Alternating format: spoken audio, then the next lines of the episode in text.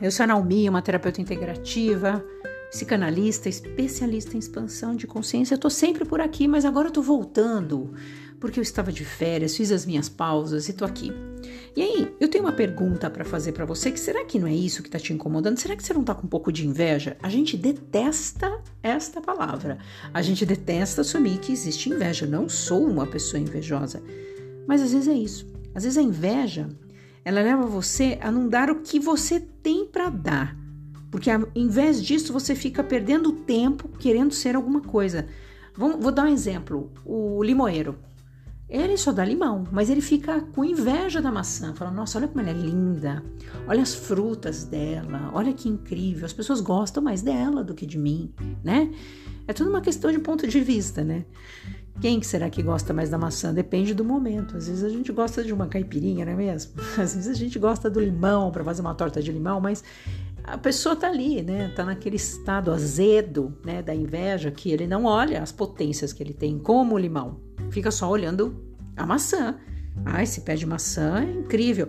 E é difícil a gente reconhecer isso, é difícil a gente perceber, né? A gente fica buscando por uma solução do nosso problema, e às vezes essa, essas situações, né, elas cutucam feridas, né, que acabam trazendo essa sua impotência, você se sente incapaz, você se sente inferior porque você fez uma comparação. Olha, aquela ali tem brilho, aquela pessoa ali tem sucesso, olha a força que aquela pessoa tem. Toca na sua ferida, mas essa ferida que ela toca é a inveja que solta o veneno, que é o desejo de ser aquele outro e também desejo que aquele outro também não se dê bem. Então, quando você começa a sentir isso e, e essa experiência dessa inveja, mesmo que inconsciente, você coloca o outro para baixo. Muitas pessoas humilham as outras e talvez você esteja passando por isso. Pessoas que gostam de humilhar as outras porque ela está com inveja. Mas como é que pode ter inveja? Eu não tenho dinheiro, eu não sou nada. É mais forte que ela, é qualquer coisa, é seu jeito de ser, entende? Até se você faz uma coisa esquisita para você, para ela é incrível. A gente não sabe o que, que o que, que estimula. Né? Existe um prazer até de ver o outro cair. A inveja é muito disfarçada e, e a gente disfarça, inclusive para a gente, porque é difícil a gente lidar conscientemente com esse desejo maldoso de que quer que o outro se lasque. É isso. Muitos disfarçam a inveja, tem uma falsa admiração que na verdade é uma inveja. Então, quando eu admiro, eu desejo ver o outro brilhar. Existe isso no inconsciente, a pessoa não quer dar o braço a torcer. Talvez você esteja nessa energia, nessa energia dessa inveja que vem sempre com uma carga de rejeição. Por isso que muitas vezes a gente aciona inconscientemente alguns alguns uh, algum, alguns alguns arquétipos, eu posso dizer, alguns vínculos de proteção que na verdade é para esconder muita coisa sua, porque está causando inveja. Talvez você também se esconda porque você fala, eu sendo desse meu jeito, eu estou causando inveja numa outra pessoa. Então também você pode ser num familiar, pode ser num amigo. E aí você começa a diminuir. Eu não vou mais fazer certas coisas, eu não vou ir para tal lugar porque eu não quero criar problema. E você fica se rebaixando, preocupado com o outro. E talvez você seja esse outro que tem inveja de algumas situações que você também não esteja aceitando.